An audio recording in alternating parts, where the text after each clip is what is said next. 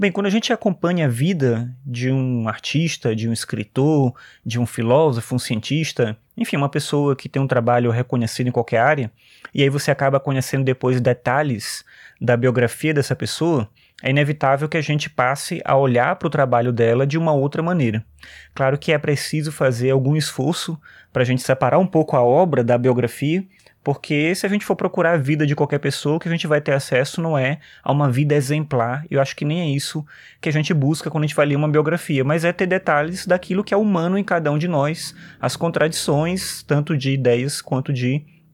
ações. Na prática, nem sempre a gente consegue seguir tudo aquilo que a gente pensa, que a gente externaliza. E um artista, por exemplo, um escritor, não vai ser uma pessoa diferente, ele não está isento do erro de opiniões que vão contra talvez aquilo mesmo que a obra dele demonstra.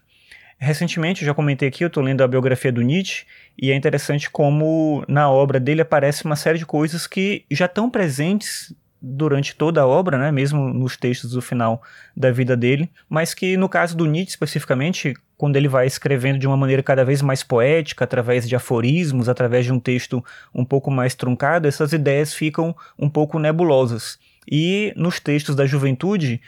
isso aparece de maneira um pouco mais clara, e é isso que eu estou vendo nessa biografia. A biografia que eu estou lendo, eu já tinha comentado aqui, é uma biografia escrita pelo Rudiger Safransky. É uma biografia antiga, mas eu não tinha tido acesso a ela ainda, mas ela entrou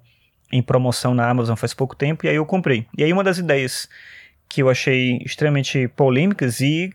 em certa medida contraditórias, talvez, com aquilo que a filosofia do Nietzsche passou a representar, é o fato de que o Nietzsche defendia a escravidão. E defendia a escravidão para um desenvolvimento mais pleno da cultura. Numa certa passagem de um texto da juventude, ele fala o seguinte, por exemplo, abre aspas. Para que haja um solo amplo, fundo e generoso para a evolução das artes, a imensa maioria tem de trabalhar para uma minoria, para além da medida de sua indigência individual, submetida como escrava à necessidade da vida. Fecha aspas. O Nietzsche ele acreditava então que o trabalho ele gera uma dificuldade de aprimoramento da cultura. Essa não é uma ideia nova, não é uma ideia do próprio Nietzsche, mas ela não precisa também ser associada com a escravidão.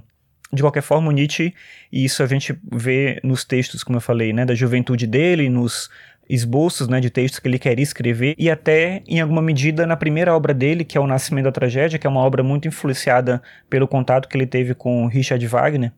e o Nietzsche, nesse momento, ele acreditava, ele via a cultura grega antiga como um modelo. E parte dessa admiração que ele tinha pela cultura grega era o fato de que ali se tinha uma sociedade escravagista que entendia que era necessário ter esse elemento terrível, o próprio Nietzsche dizia dessa forma, né, que foi uma cultura que foi honesta o suficiente para não esconder esse lado terrível da condição humana, ou seja, de que é preciso submeter algumas pessoas para que a cultura possa se elevar. Esse é um posicionamento extremamente condenável do Nietzsche em relação à forma como ele via o papel das pessoas dentro do desenvolvimento da cultura, e é algo que, em certa medida, eu acredito que já foi superado, mas acho que é importante entender isso para a gente compreender o que motivou ele a pensar o mundo da maneira como ele pensou. E nesse sentido, eu acho que a biografia vale não para destruir a obra do autor diante do leitor de hoje, mas sim para a gente poder contextualizar melhor aquilo que esse autor foi e a maneira como ele pensou.